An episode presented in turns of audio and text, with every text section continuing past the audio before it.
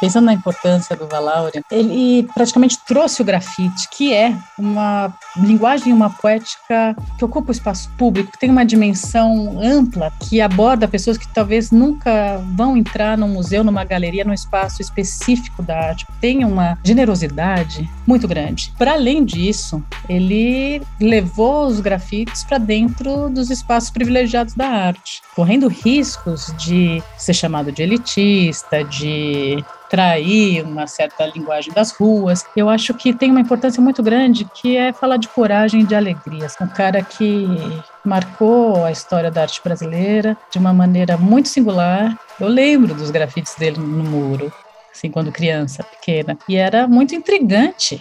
Pois, já estudante de arte, eu vinha entender e vinha associar aquelas memórias que eram tão nítidas na minha cabeça, de ver andando pela cidade as botas, os anjos, e saber que, que tinha um pensamento e uma energia tão forte por trás. Assim. Meu nome é Cristiana Moraes, eu sou artista educadora. Minha prática, minha experiência, minha vivência como artista está sempre influenciando minha maneira de me posicionar e como artista estou super tocada por todas as pessoas com as quais eu convivo na minha prática educativa. Instituto Claro. Educação. O Dia Nacional do Grafite é uma homenagem a Alex Valauri, considerado o precursor desta arte no Brasil. Cristiana Moraes coordenou a realização de material destinado ao uso da obra de Valauri nas escolas quando esteve à frente do setor educativo do Museu de Arte Contemporânea da USP. Neste áudio, ela reflete sobre possíveis usos do grafite com estudantes. Eu acho fundamental estudar o grafite por ser uma manifestação cultural muito potente de diferentes grupos sociais brasileiros e bastante acessível. O grafite pode ser estudado em todas as etapas da educação básica. Só que, claro, modulando o tipo de dificuldade que vai ser apresentado, o tipo de abordagem que vai ser feito em termos de técnica, em termos de conteúdo, em termos de linguagem. É, o grafite pode estar presente em diferentes espaços públicos, vias públicas, dentro de espaços museais, é, dentro de galerias. Então, o grafite é, de certo modo, muito acolhedor e muito responsivo ao que vem acontecendo no mundo. É uma linguagem muito direta também.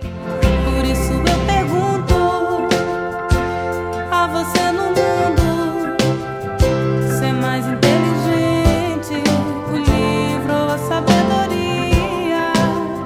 obra do Valauri é bastante plural. Por exemplo, ele fez muito carimbos, trabalhou com diferentes linguagens de gravura ao longo da vida. Ele fez cenários e, claro, o grafite, que é a linguagem pela qual ele ficou mais conhecido. Então, em cada uma dessas práticas artísticas que eu fui mencionando, é possível desenvolver atividades. O que elas têm em comum e que eu acho que é interessante observar, que é a repetição e o fato de serem linguagens que podem ser popularizadas. Ele tinha isso como intenção. Para facilitar a repetição de sua arte pelos muros de São Paulo, Valauri usava máscaras vazadas de papelão recortado. Quanto ao grafite em si, dá para ensinar stencil ou máscara, que ele usava muito, né? Desde o primeiro ano do ensino fundamental 1 ao terceiro ano do ensino médio. Você pode ir ensinando a fazer stencils e máscaras cada vez mais complexas, começar com uma forma mais simples e tornando mais difícil, pode inserir sombra em anos mais avançados, tornando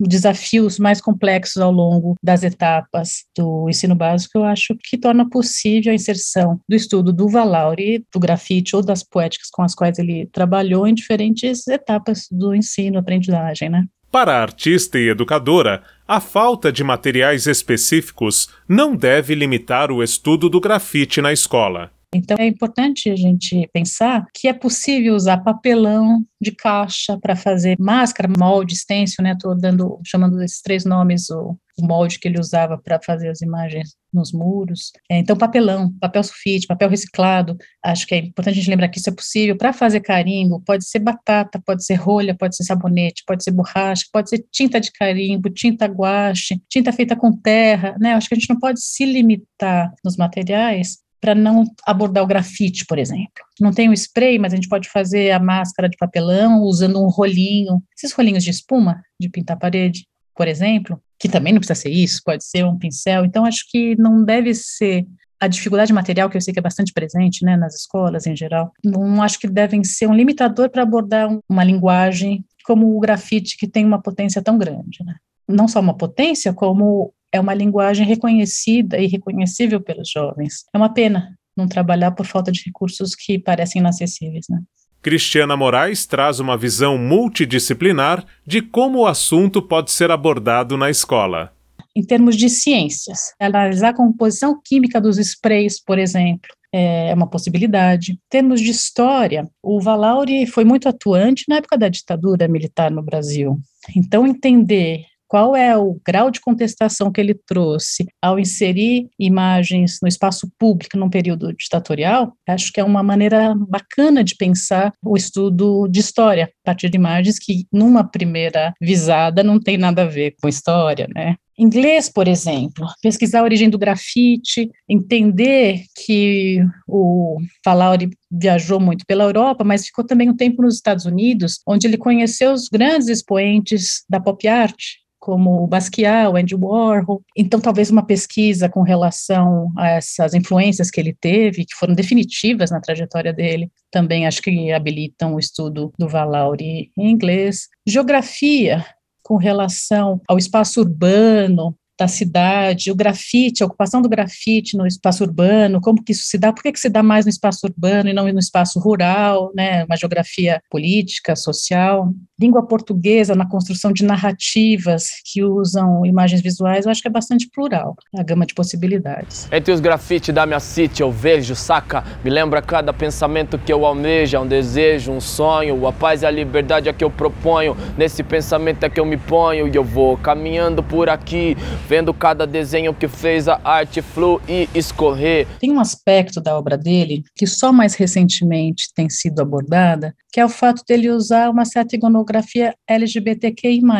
Então, acho que é interessante olhar, reolhar assim, a Rainha do Frango Assado, a bota de salto alto, como ícones de resistência, de uma pessoa que sofreu todos os preconceitos que existiam na década de 70, 80 com relação à sexualidade. Pensar no trabalho dele como uma poética de resistência, como um artista que, com alegria e com ironia, recobriu os muros da cidade de São Paulo. E pela primeira vez, né, assim, estava no início do grafite.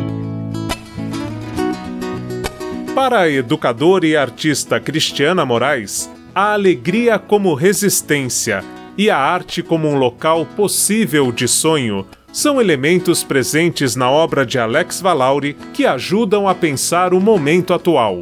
Com apoio de produção de Daniel Greco, Marcelo Abud para o Instituto Claro.